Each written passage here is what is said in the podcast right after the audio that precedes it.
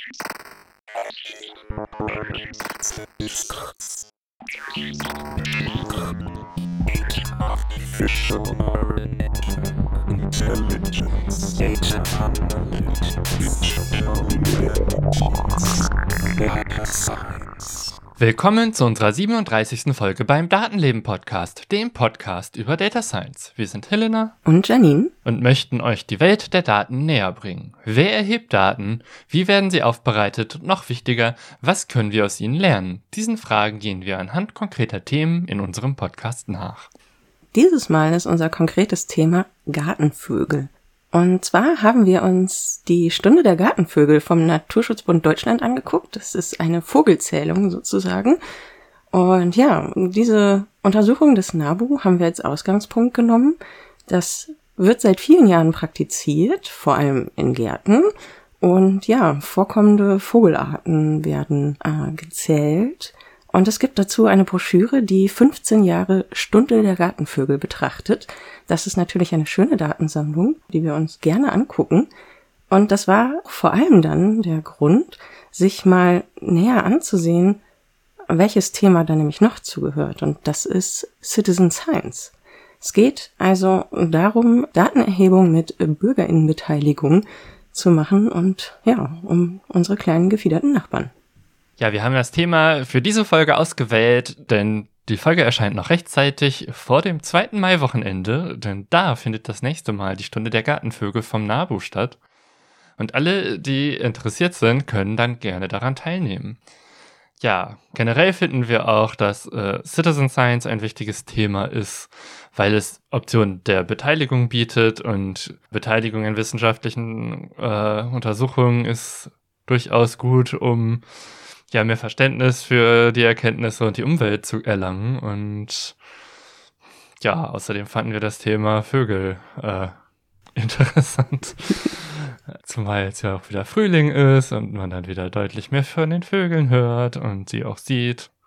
Ja, und gerade auf Bezug auf dieses Thema ist es schön teilzunehmen bei sowas wie der Stunde der Gartenvögel, weil man dann auch lernt, die eigene Umgebung besser kennenzulernen. Was ist Citizen Science? Citizen Science bedeutet direkt übersetzt Bürgerwissenschaft. Nun sind alle Menschen Bürger, auch die Wissenschaftlerinnen, aber es ist konkret gemeint, dass Citizen Science von Menschen ausgeführt wird, die selbst keine Arbeitsstelle in dem Bereich haben, in dem sie in ihrer Freizeit forschen und werden deswegen auch öfter als interessierte Laien beschrieben. Die Forschungsprojekte werden dabei oft von wissenschaftlichen Institutionen angestoßen, die gezielt Menschen aus der Bürgerschaft ansprechen und einbinden wollen. Aber Citizen Science kann sich auch ganz eigenständig entfalten. Manchmal gründen ehrenamtliche Expertinnen eigene Projekte und binden viele Menschen mit ein. In jedem Fall bringt Citizen Science einige Aspekte in die institutionalisierte Wissenschaft ein, die wichtige Ressourcen sein können. Zeit, Denkleistung, Arbeitsleistung, Wissen, vor allem spezielles lokales Wissen und eigene finanzielle oder technische Mittel. Citizen Science entwickelt sich seit einigen Jahrzehnten immer weiter. Der technologische Fortschritt und wie dieser neue Möglichkeiten der Teilhabe schafft, sind ein wichtiger Teil davon. Ein Beispiel ist hier das global entstehende Netz von Luftdatensensoren der Sensor Community. Inzwischen ist Citizen Science auch selbst Thema der Forschung. Immer wieder werden auch Pro- und Kontradiskussionen darüber geführt. Hier eine kurze, nicht abschließende Liste. Kontra. Erstens, Daten müssen einem wissenschaftlichen Standard entsprechen und manche meinen, das tun sie bei Citizen Science nicht immer. Zweitens, Wissenschaft spart eigentlich wichtige Investitionen ein und setzt stattdessen auf Freiwilligenarbeit. Drittens, Projekte sind recht beschränkt durch verfügbare Ausstattung. Es wird nämlich eher der Cacher als der Teilchenbeschleuniger benutzt. Pro. Erstens, mehr Beteiligung von Menschen und das bedeutet eine bessere Einbindung der Gesellschaft in Forschung und Politik, also den demokratischen Prozess rund um Wissensgenerierung in unserer Gesellschaft. Zweitens, Wissenschaft kann auf mehr Ressourcen zurückgreifen, als eigentlich zur Verfügung stehen. Drittens, interessierte Laien können lokale Expertisen haben, die wichtig sind und der Blick vervielfältigt sich ziemlich. Unterm Strich überwiegen die Vorteile. Wenn die Projekte entsprechend angelegt sind und Bürgerforschung kann eine richtig schöne Sache sein. Und das findet offenbar auch das Bundesministerium für Bildung und Forschung, denn auf ihrer Seite zur Bürgerforschung schreiben sie, denn Citizen Science ist eine große Chance für die Wissenschaft und eine Bereicherung für die Gesellschaft. Aber wie funktioniert Citizen Science in der Praxis? Ein schönes Beispiel für Citizen Science ist die Stunde der Gartenvögel vom Naturschutzbund. Der NABU ruft dazu auf, sich an einem bestimmten Wochenende einmal eine Stunde lang in den Garten zu setzen oder den Park und die Vögel zu zählen, die gesehen werden. Dafür gibt es Infobroschüren und Zählhilfen, die die Citizen Scientists unterstützen können. Diese Zählung ist ein Langzeitprojekt, das seit 2005 läuft und je länger es läuft und je mehr Menschen mitmachen, umso aussagekräftiger werden die Ergebnisse der jährlichen Zählung. Gerade dieses Projekt zeigt, warum Citizen Science wichtig ist. Im eigenen Garten fallen den Menschen als erstes Veränderungen auf und sie sind Experten für ihre Umgebung. Auch solche Zählungen werden dann berücksichtigt, wenn es darum geht zu schauen, wie es den Vögeln in unseren Gärten geht. Viele in Deutschland lebende Brutvögel werden seit Jahren weniger und stehen auf der roten Liste oder werden zumindest sehr intensiv beobachtet. Je mehr über die Population von Vögeln bekannt ist, desto besser kann darauf reagiert werden. Der NABU hat auch weitere Citizen Science Projekte, die es sich auch lohnt, mal anzusehen. Und außerdem gibt es auch noch ganz andere spannende und wichtige Projekte, die auf Citizen Scientists bauen. Auf der Internetseite Bürger schaffen Wissen kann man sich über Citizen Science Projekte in Deutschland informieren. Schaut mal vorbei und vielleicht findet ihr etwas, das euch interessiert und werdet selbst zu Citizen Scientists. Ja, die Stunde der Gartenvögel ist ein Projekt vom NABU, das es seit 2005 gibt, die immer im Mai stattfindet, um Aufschluss über den Brutbestand der Vögel zu bekommen. Und die Stunde der Wintervögel gibt es mittlerweile auch seit 2011. Die findet dann im Januar statt und gibt dann Aufschluss auch über das Zugverhalten und den Mitwinterbestand äh, der lokalen Vögel. Warum macht man das? Ja, aufgrund von Klimawandel und so äh, gibt es Bedenken für die Artenvielfalt und das betrifft natürlich auch Vögel und wenn man jedes Jahr zum gleichen Zeitpunkt das Ganze macht, kann man eben Rückschlüsse über die Entwicklung äh, der einzelnen Vogelpopulationen ziehen. Außerdem wird das gemacht, um zum Beispiel aussterbende oder zurückgehende Arten mehr ja, den Menschen ins Bewusstsein zu bringen und generell eben ja die biologische Vielfalt zu erfassen und zu beobachten. Ja, das ist toll und etwas, bei dem eben alle mitmachen können. Und jetzt ist eigentlich die Frage, die uns natürlich als Data Science Podcast am meisten interessiert. Ähm, welche konkrete Methode wird da dann benutzt? Also ja, man kann sich in den Garten stellen und zählen. Aber damit das alles auch wissenschaftlich erfassbar ist, muss das irgendwie vergleichbar sein und damit dann am Ende die Auswertung auch irgendwie zueinander passt. Deswegen kann nicht jeder einfach irgendwie irgendwas machen, sondern es wird in einem Prozess festgehalten, eine konkrete Methode gibt es und ja, da ist die Frage, wie funktioniert das denn? Also allgemein überhaupt in der Wissenschaft, wie werden solche Zählungen gemacht? Grundsätzlich gibt es in der Wissenschaft verschiedene Methoden, mit denen Vogelbestände erfasst werden. Eine davon ist die sogenannte Punktstoppzählung. Dabei geht eine Person ein Gebiet ab und an definierten Punkten in bestimmten Abständen bleibt diese Person dann stehen und zählt für einen festgelegten Zeitraum alle Vögel, die auf eine bestimmte Entfernung an den aktuellen Standort herankommen. Das kann zum Beispiel sein, dass man dann für fünf Minuten anhält und dann alle Vögel zählt, die man im Abstand von bis zu 25 Metern sieht. Im Gegensatz dazu gibt es dann die sogenannte Revierkartierung. Dabei wird eine Fläche komplett begangen und jeder Punkt, an dem bestimmte Vogellaut oder Vögel gesehen werden, wird erfasst. Die Kartierung wird dann fünf bis acht Mal am selben Ort wieder durchgeführt und liefert so sehr genaue Werte zu Vogelrevieren. Ja, das Ganze wird dann vor allem bei der Brutzeit angewandt und ein Vogel muss bei diesen fünf bis acht Begehungen mindestens zweimal angetroffen werden, damit er auch dem Revier zugehörig äh, gezählt wird. Also Durchreisende werden rausgefiltert. genau. Das äh, nächste ist dann die Fang-Wiederfang-Methode. Hierbei werden Vögel gefangen, markiert und dann wird geschaut, wie oft und in welchen Abständen dasselbe Individuum nochmal gefangen wird. Das ist die zeitaufwendigste Methode und wird deswegen auch eher seltener angewandt. Klingt auch nach der stressigsten Methode, zumindest für die Vögel.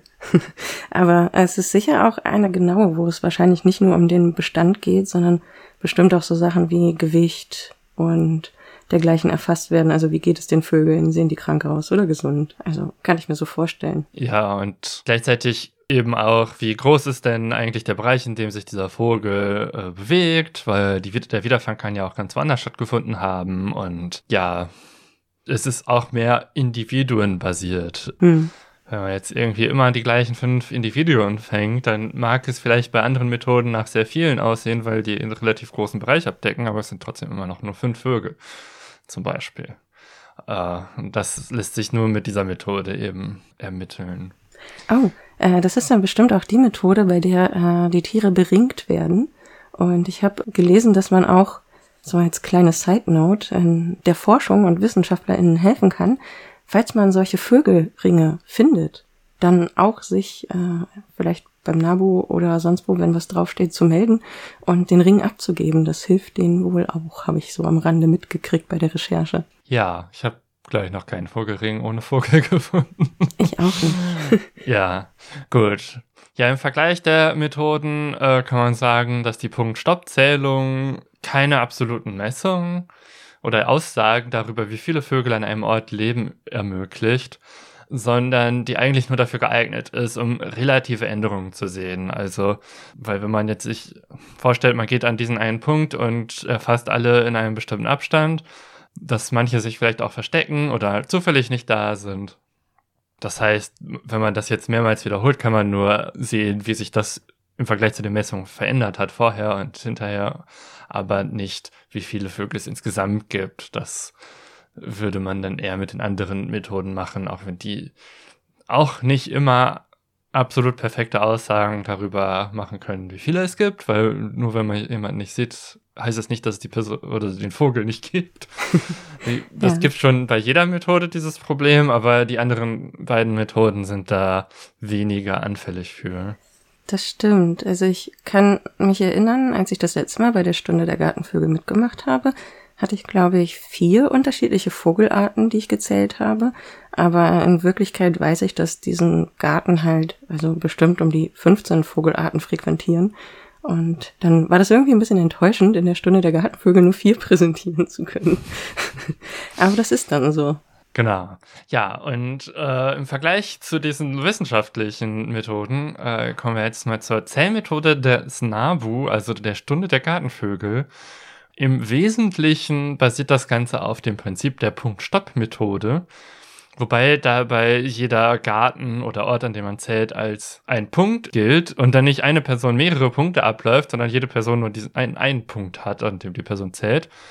Und man da eben eine ganze Stunde lang sich aufhält und zählt. Das Ganze wird dann an einem bestimmten Wochenende gemacht. Die Zeit, in der man jetzt tatsächlich sich eine Stunde hinsetzt und zählt, darf man sich selber aussuchen. Und die Ergebnisse werden dann online erfasst, wobei es aber auch möglich ist, den Postkarte zu schicken oder einfach die anzurufen und die Werte durchzugeben. Aber die wollen natürlich schon, dass die meisten das online erfassen, damit es einfach schneller geht. Die anderen Methoden sind dann eher für Leute, die online nicht so versiert sind. Und für die Citizen Scientists gibt es auch Zählhilfen. Also es gibt Blätter im Internet, die man sich ausdrucken kann, wo dann äh, kleine Karteien quasi pro Vogelart sind. Es gibt ein kleines Bildchen dazu und äh, Kästchen, wo man dann anstreichen kann, äh, was gerade die maximale Vogelzahl war, die man gesehen hat. Genau, weil ein Problem ist natürlich, wenn man jetzt einfach nur jedes Mal, wo man irgendwie einen Vogel sieht, den zählt, dann kann es sein, dass man denselben Vogel mehrmals gezählt hat. Und um das zu vermeiden, ist die Vorgabe, dass wenn man die Anzahl einer bestimmten Vogelart übermitteln soll, dass man dann immer angeben soll, was die maximale gleichzeitig gesehene Anzahl äh, in dieser Vogelart. Also wenn ich irgendwie nach fünf Minuten fünf Spatzen sehe und nach einer Dreiviertelstunde nochmal vier, dann ist die Zahl, die ich melde, die fünf, weil das ist die höhere Zahl, die ich Spatzen gleichzeitig gesehen habe. Ja, Das klingt ja so als Erfassungsmethode relativ simpel, so dass es eben auch gut anwendbar ist. Heißt das denn eigentlich, dass genau das eine richtige Methode für Citizen Science ist? Weil eben, ja, Laien das schnell umsetzen können oder funktionieren auch andere Methoden bei Citizen Science? Also, Citizen Science heißt ja nicht, äh, dass man kein Fachwissen hat. Also, deswegen, das ist jetzt eine Methode, die kann man auch relativ gut machen, wenn man einfach nur einen Garten oder einen Balkon oder vielleicht auch einfach sich in den Park setzt macht. Mit der Zählhilfe geht es ja vor allen Dingen auch um häufige Vögel. Aber beim Citizen Science Projekten kann es auch Projekte geben, die deutlich mehr einen Fokus auf Fachwissen legen. Und es gibt auch bei Vogelzählungen eine Vogelzählung, die dann eben von ja, Leuten gemacht werden, die zwar auch nicht dafür bezahlt werden, die das auch freiwillig machen, aber wo man schon wirklich ja viel Erfahrung mitbringen muss um Vögel zählen. Ist dann das Monitoring häufiger Brutvögel vom ja weiß gerade nicht mehr, wie die heißen, die das machen. Also es gibt auch da noch Projekte. Hm. Nationales Monitoring-Zentrum zur Biodiversität. Okay, gut. Mm, das heißt also insgesamt, äh, ja, Citizen Science kann quasi von, kann man einfach mal eben nebenbei zu, ich brauche ein bisschen Fachwissen dafür und äh, kann dann sinnvoll mitmachen reichen. Und es gibt ja, was in unserem Einspieler anklang, ein Kritikpunkt bei Citizen Science, der richtet sich vor allem daran, dass die Qualität der Daten recht schwankend sein kann und dass ähm, manche befürchten, dass hier wissenschaftliche Standards nicht äh, im angemessenen Maß eingehalten werden. Da ist natürlich die Frage, was wird denn vielleicht im Vorfeld unternommen, um solche Sachen zu vermeiden, beziehungsweise welche Fehlerquellen sind bekannt und identifiziert, die dadurch auch vielleicht dann vermieden werden können. Ja, also der erste Punkt ist, es ähnelt ja im Wesentlichen der Punkt-Stopp-Methode, die ohnehin nur relative Beobachtungen zulässt, also relative Vergleiche zu den Vorjahren. Man weiß dann nicht, wie viele Vögel es wirklich gibt, sondern nur, sind es über die Jahre mehr oder weniger geworden. Das heißt aber auch, dass äh, Fehler, die jedes Jahr im, ungefähr im gleichen Maße auftreten, äh, nicht so wichtig sind bei der Auswertung. Die kann man im Grunde genommen rauslassen, weil äh, ja, wenn man jetzt einen Vogel irgendwie falsch zählt, aber den jedes Mal falsch zählt, ändert sich nichts an der Änderung über die Jahre. Und deswegen würde man jetzt irgendwie die absolute Vogelpopulation hochrechnen wollen aufgrund dieser Daten. Da müsste man sich über deutlich mehr Fehlerquellen Gedanken machen. Ja. Das heißt, es kommt auch immer so ein bisschen auf den Kontext und die konkrete Fragestellung an. Genau. Und da sind eben relative Beobachtungen halt nochmal anders als so absolute Beobachtungen. Das hatten wir ja auch in der Folge zum Thema Temperaturanstieg des gesamten Planeten, dass auch da nur relative Messungen sinnvoll sind, weil die Fehlerquellen bei absoluten Messungen einfach zu groß sind. Ja, hier sind eben auch noch relative Beobachtungen möglich. Das heißt, relevant sind vor allen Dingen Dinge, die sich über die Jahre oder auch über die Regionen hinweg ändern würden. Wenn man jetzt irgendwie, keine Ahnung, Bayern mit Niedersachsen vergleichen möchte, müsste man irgendwie gucken, dass man, ja, dass die ungefähr die gleiche Fehlerquote haben beim Zählen. So, und einer der Punkte, wo die Frage gestellt wurde, ist das überhaupt äh, eine gute Entscheidung beim Design der Stunde der Gartenvögel, ist die Frage nach der genau eine Stunde, wann die Leute das machen. Weil wenn in einem Jahr die Leute das alle morgens machen und ein Jahr später machen alle plötzlich das abends, dass das natürlich die Ergebnisse verfälscht, äh, weil Vögel sich halt zu unterschiedlichen Tageszeiten unterschiedlich verhalten. Und aufgrund dieses Kritikpunktes wurde dann ab einem gewissen Zeitpunkt auch als Punkt aufgenommen, den Zeitpunkt mit aufzuschreiben, wann man denn diese Stunde macht. Und da war dann das Ergebnis, ja, es gibt ein paar Leute, die das vormittags machen und am frühen Nachmittags machen das die meisten. Aber es ist halt über die Jahre gleich verteilt. Das heißt, äh, natürlich macht es einen Unterschied, ob man abends oder mittags zählt. Aber im Durchschnitt zählen die Leute ungefähr mal zum gleichen Zeitpunkt, was dazu führt, dass man weiterhin über die Jahre vergleichen kann. Dann wäre noch die Frage, was verändert sich denn über die Jahre? Was muss man da berücksichtigen? Äh, eine Sache, die sich auf jeden Fall über die Jahre verändert, ist die Erfahrung der Teilnehmenden. Das heißt, wer öfter daran teilgenommen hat, hat sich ja auch schon mehr mit den Vögeln im eigenen Garten beschäftigt und vielleicht auch, wenn dann mal unbekannte Vögel aufgetaucht sind, auch über das Jahr hinweg mal nachgeguckt wird, was das eigentlich für Vögel sind. Das heißt, wer häufiger teilnimmt, ist wahrscheinlich auch erfahrener und kann Vögel besser auseinanderhalten und weiß auch besser, wie man Vogel zählt. Das heißt, man muss berücksichtigen, ob Leute mit Erfahrung dabei sind oder nicht.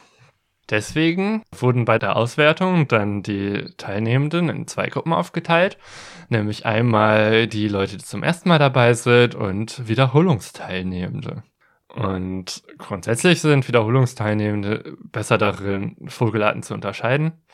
Und sie nehmen tendenziell auch etwas mehr Individuen wahr. Also die sind auch geübter darin, Vögel äh, zu sehen.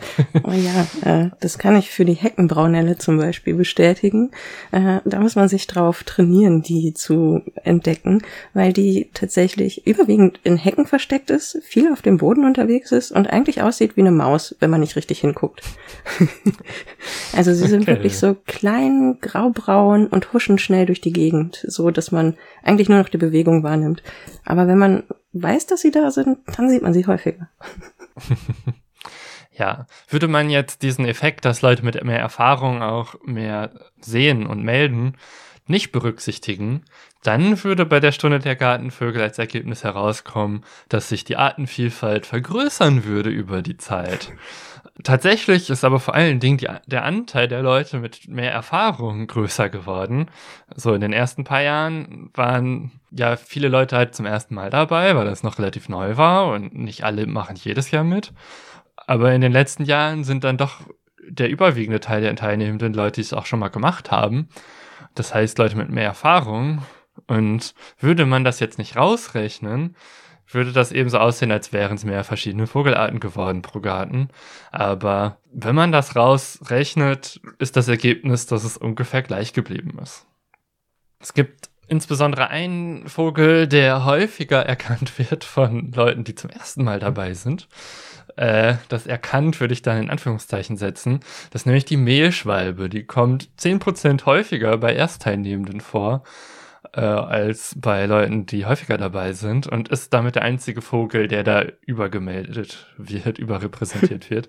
Vermutlich, weil es auch noch andere Schwalbenarten gibt und das einfach die häufigste Schwalbenart ist. So häufige Vögel wie Spatzen, Amseln, Elstern, Rotkehlchen, das ist ungefähr gleich. Äh, das liegt wahrscheinlich auch daran, dass es einfach die häufigsten Vögel sind und die besonders gut zu erkennenden Vögel.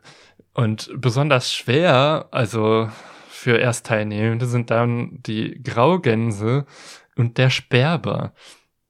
Die werden nämlich etwa doppelt so oft gemeldet von Leuten mit Erfahrung als bei Leuten, die zum ersten Mal dabei sind. Ich werde jetzt zu den Leuten mit Erfahrung gehören, denn, und das ist keine ausgedachte Geschichte, ich habe heute Morgen einen Sperber im Garten gehabt.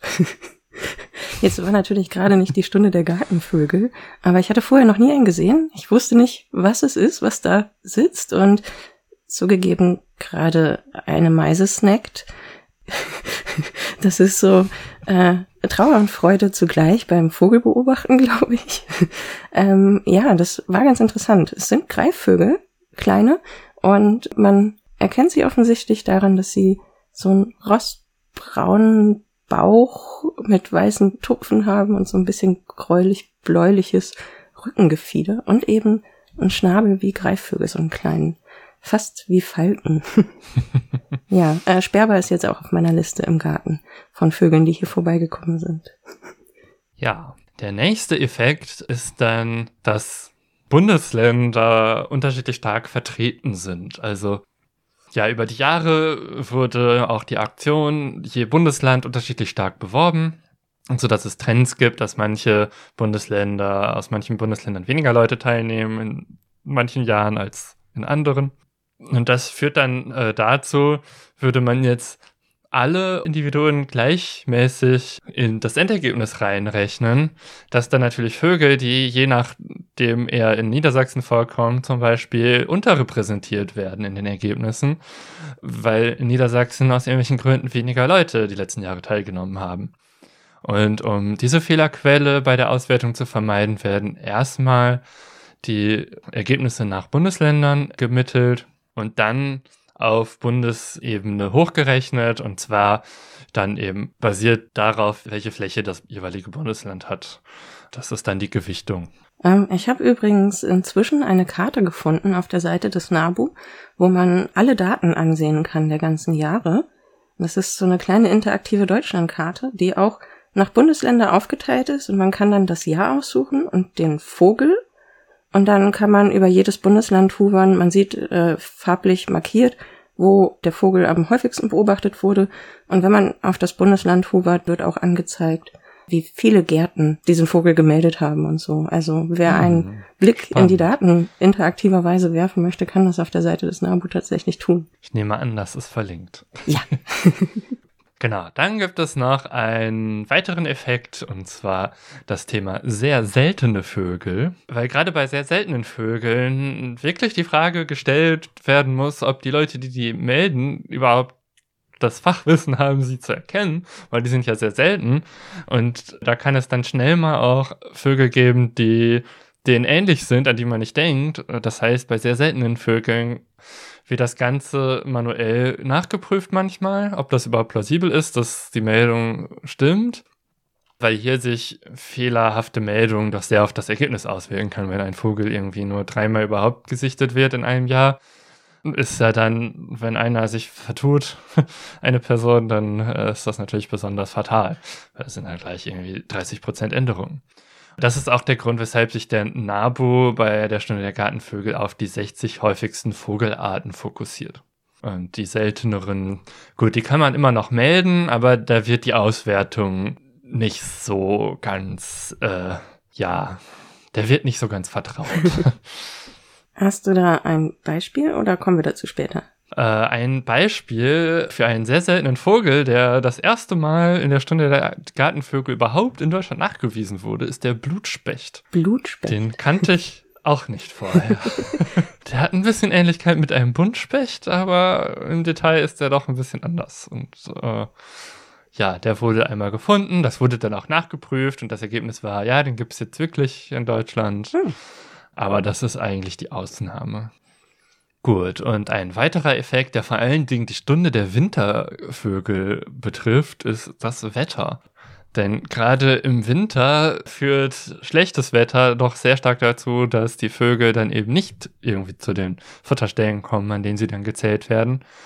Und deswegen gibt es bei der Stunde der Wintervögel deutlich mehr Schwankungen über die Jahre, die einfach nur wetterabhängig sind.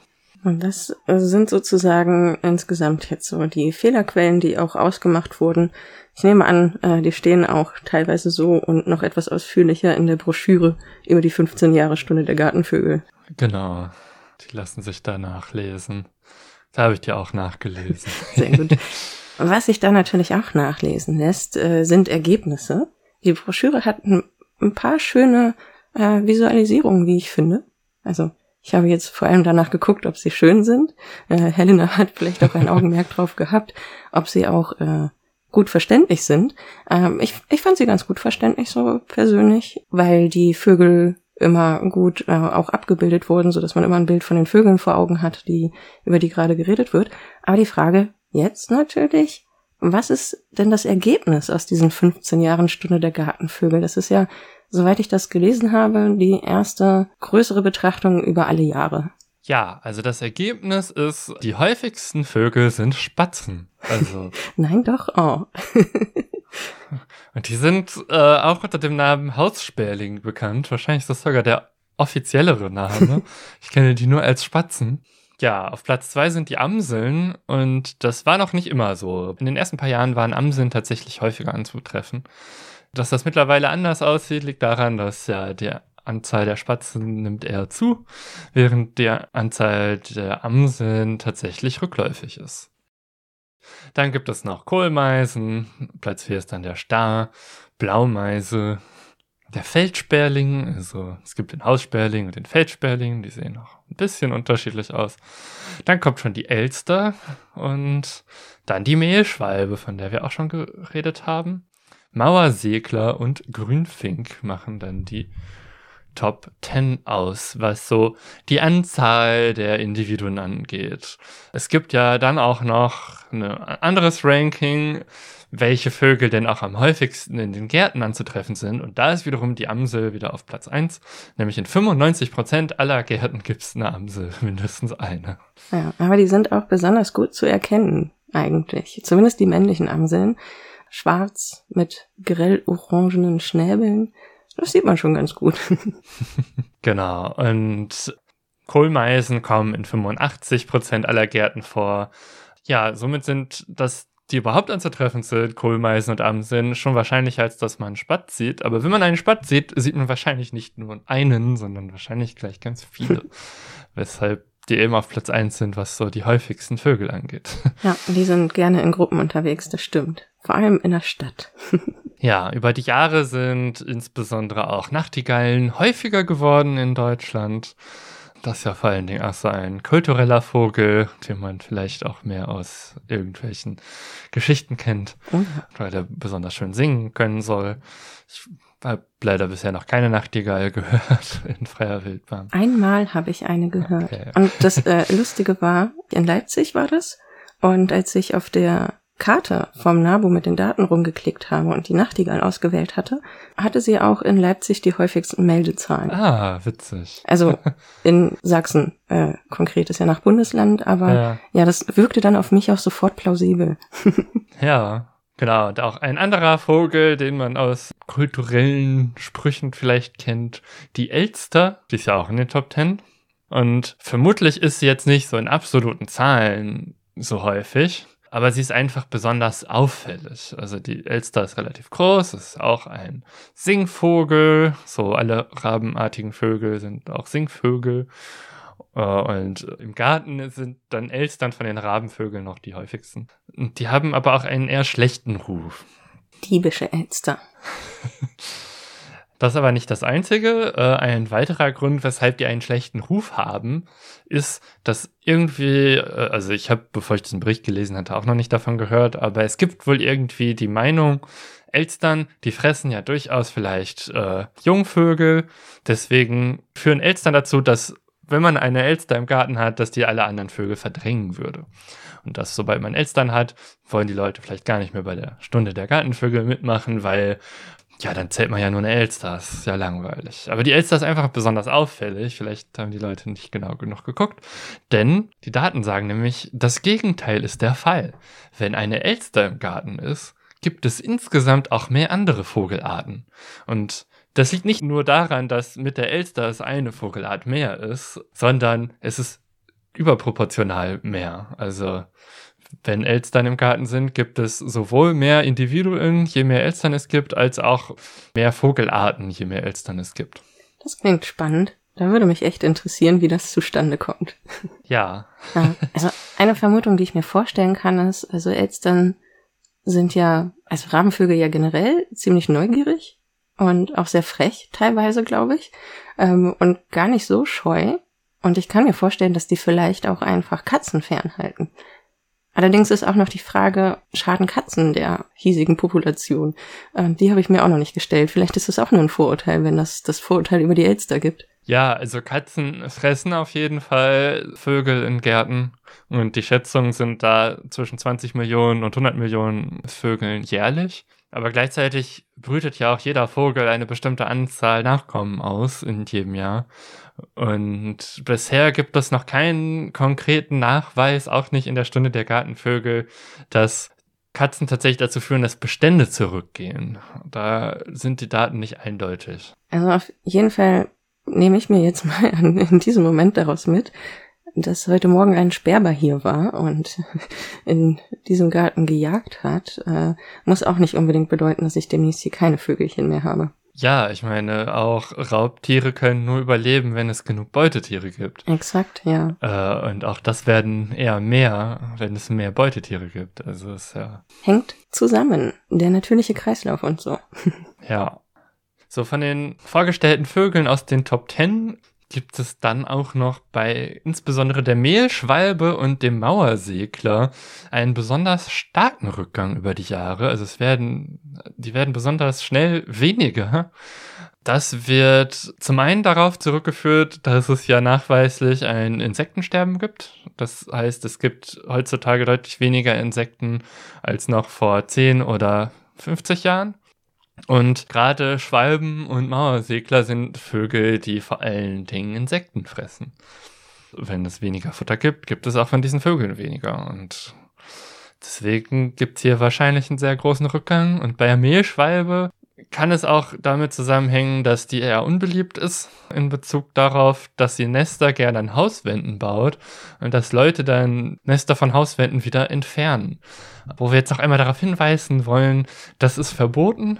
Die Mehlschwalbe geht zurück und lasst den ihren Nester. Ich habe es mir natürlich auch nicht nehmen lassen, nochmal mir einen Vogel rauszusuchen aus den Top Ten und mich für den Grünfink entschieden, weil ich den hier auch schon im Garten hatte. Da war ich am Anfang auch sehr überrascht, dass da plötzlich so grüne Vögelchen bei uns im Baum saßen. Sie waren zu viert unterwegs.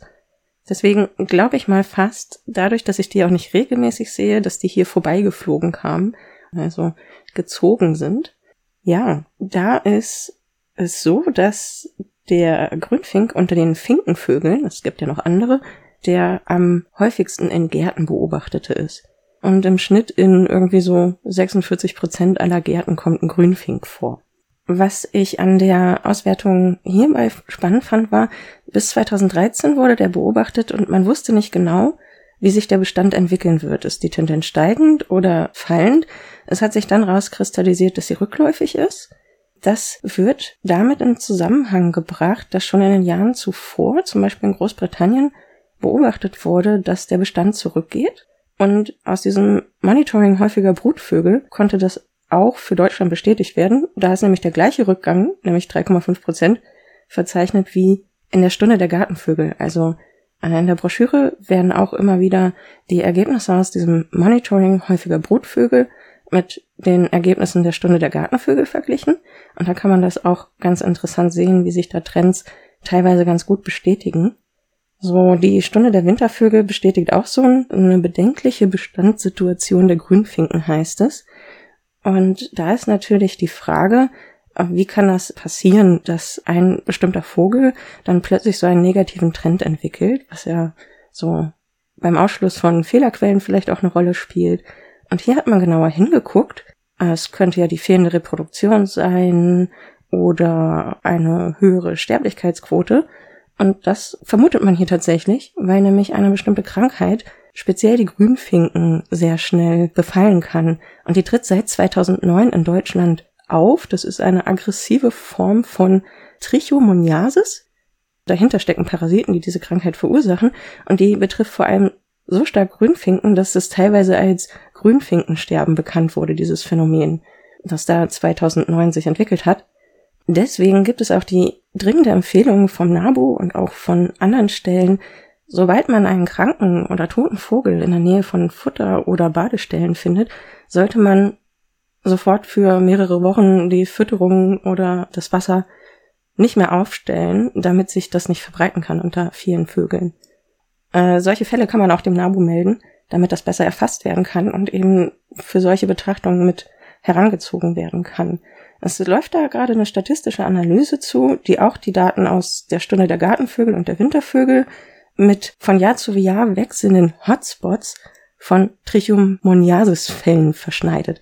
Also tatsächlich werden halt die einzelnen Untersuchungen dann miteinander verglichen, um da wirklich sagen zu können, woran es liegt ja, das fand ich ganz interessant bei der Auswertung zum äh, Grünfinken. Aber es können natürlich auch noch andere Sachen äh, in Betracht kommen, deswegen macht man so eine Untersuchung. Hier ist noch genannt, dass so Brachflächen zu wenig Wildsamen haben oder zu wenig äh, samentragende Pflanzen innerhalb von Dörfern und Städten unterwegs sind. Deswegen ist es halt gut, solche Erfassungen mitzumachen. Dann kann dem vorgebeugt werden. Ja. Tritt denn dieser Parasit auch äh, woanders aus? Also weiß man, wo der herkommt? Wie der nach Deutschland gekommen ist? Oder kommt der von hier? Oh, ja, das kann ich leider nicht sagen. Weiß nicht äh, genau, wie das zustande kommt, aber ja, es war so, glaube ich, beim Überfliegen der Sache, dass es so grob in Europa ähm, halt tatsächlich sich so ein bisschen verbreitet hat. Also es kann sein, dass es durch das Zugverhalten der Vögel auch einen größeren Raum inzwischen einnimmt als vorher. Hm. Und deswegen ist es auch gut, ähnlich wie wir äh, zu gewissen Zeiten der Pandemie sehr darauf bedacht waren, Masken zu tragen, dann halt eben zu verhindern, dass so Übertragungsorte entstehen wie Wasserquellen oder Futterstellen, so dass das eben verhindert werden kann, damit es weiter um sich greift. Okay. Hast du noch ein abschließendes Wort zu den Ergebnissen, ehe ich noch ein anderes Thema anschneide? Ja, insgesamt gibt es doch sehr viele Ergebnisse. Deswegen können wir die jetzt nicht vollständig wiedergeben. Deswegen haben wir uns halt ein paar davon herausgepickt, die wir besonders interessant fanden. Und äh, wenn ihr noch mehr darüber lesen wollt, können wir die Broschüre empfehlen oder auch die Seite vom Nabu mit den, wo man sich durchklicken kann durch die Orte und die einzelnen Vögel. Genau. Weil das Thema gerade schon angesprochen wurde durch den Grünfink, will ich da auch nochmal drauf eingehen.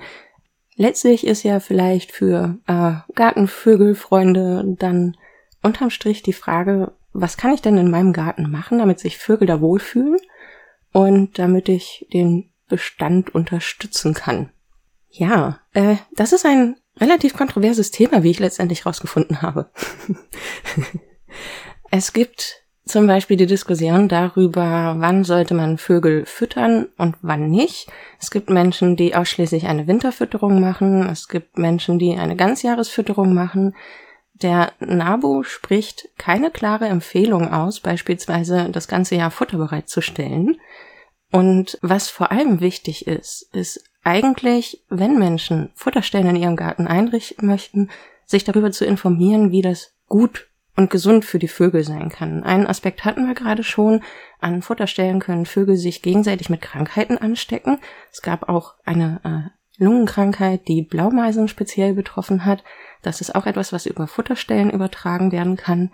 Und meistens sind das Futterstellen, wo das Futter in so Vogelhäuschen auf dem Boden liegt, weil da Vögel nämlich drin rumlaufen, vielleicht auch Vogelkot drin landet und damit Bakterien, die äh, Krankheiten übertragen können. Das heißt, solche Futterstellen sind vielleicht nicht ideal, wenn man den Vögelchen im Garten etwas Gutes tun möchte. Aber dazu gibt es auf den Seiten des NABU auch einiges zu lesen, vor allem wie gute Futterstellen aussehen können, damit die Vögel sich da sicher ihr Futter holen können, auch welche Futtersorten wichtig und gut sind. Meistens heißt es saisonal angepasst, also Kerne und Nüsse eher im Winter, Sämereien und Insekten eher im Frühjahr, Sommer und solche Dinge kann man da erfahren. Das gleiche gilt auch, äh, wie Hygiene an Wasser- und Badestellen für Vögel stattfinden kann. Da gibt es auch richtig viele Informationen zu und sollten durchaus berücksichtigt werden.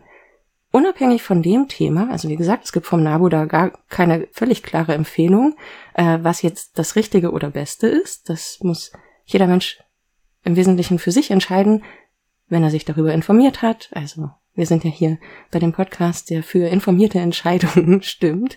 Das heißt, ich muss hier auch nicht der Weisheit letzter Schluss präsentieren. Ähm, deswegen guckt einfach nach, wenn euch das interessiert. Und eine Sache, die ich da noch erwähnen möchte, ist, mir gerade komplett entfallen. Futterstellen, Badestellen. Das mit dem Grünfink hast du ja schon erwähnt. Ja, Grünfink. Es fehlt jetzt noch eine Sache. Ach ja, statt zu füttern, sagt zum Beispiel der Nabu, kann man den Vögeln auch viel Gutes damit tun, den eigenen Garten, wenn man einen hat, äh, vogelgerecht einzurichten. Das heißt zum Beispiel auch mal Kramecken liegen zu lassen, Laub länger auf den Beeten zu lassen, damit die Amseln sich daraus die Würmer und Käfer holen. Es hilft auch den Insekten beim Rumwuseln im Garten. Und äh, ja, die fühlen sich darunter wohl. Das heißt, Win für die, weil Lebensraum, Win für die Vögel, weil Futterquelle. und so bedingt sich das wieder alles gegenseitig. Äh, Wildblumen aussehen, damit Insekten vorbeikommen. Und das sind alles kleine Tipps, wie man den eigenen Garten etwas naturnäher gestalten kann und damit auch ganz ohne explizite Futterstellen mehr Vögelchen anlocken kann, falls einem das wichtig ist. Und ich kann bestätigen, es ist ziemlich schick rauszugucken und da ein paar Vögel rumtoben zu sehen. ja, außer man möchte vielleicht mit offenem Fenster schlafen und wird dann sehr früh geweckt. Aber das äh, passiert auch, wenn man keinen Garten hat. Also. Das stimmt, ja. Ach ja, und Stichwort Fenster. Natürlich, Fenster sind auch böse Flächen für Vögel. Da kann man auch bei der Gestaltung einiges machen, damit äh, Fensterflächen sicher für Vögel sind, vor allem wenn sie zum Garten zeigen. Das noch als Randbemerkung. ich glaube, dann haben wir eigentlich alles, was wir zum Thema sagen wollten, einmal durch, oder? Ja, dann sind wir durch. also, gelernt haben wir heute, wie die Stunde der Gartenvögel abläuft, nämlich dass verschiedene Leute an verschiedenen Orten sich für eine Stunde hinsetzen, Vögel zählen und dem NABU melden und man damit sehr gut relative Aussagen über die Bestandsentwicklung machen kann. Und während es ein paar Vögel gibt, die häufiger geworden sind, gibt es auch viele Vögel, die weniger geworden sind. Während die Anzahl der Arten selber sich jetzt nicht so geändert hat, hat sich doch die Anzahl der Individuen teilweise verringert. Und Citizen Science war quasi das zweite Thema, das da drunter lag. Da haben wir auch, wie ich hoffe, ein paar Sachen vermitteln können. Vor allem, wenn es darum geht, ja, Citizen Science kann helfen, sich für ein Thema zu begeistern. Oder umgekehrt, wenn man sich für ein Thema begeistert, kann man bei Citizen Science wirklich sehr viel mitmachen und äh, tolle Projekte unterstützen. Und es ist halt hilfreich, weil Citizen Science dazu führt, dass der Blick der äh, Forschungsvorhaben auch breiter werden kann. So etwas wie die Stunde der Gartenvögel könnte gar nicht existieren, wenn Menschen sich nicht raussetzen und das mitmachen würden und ihre Daten einreichen würden. Und viele andere Projekte, die aktuell laufen, wie zum Beispiel äh, Monitoring von Flüssen und Seen, wie die sich verhalten, wie viel Wasser ist da, äh, wo fallen Flüsse trocken.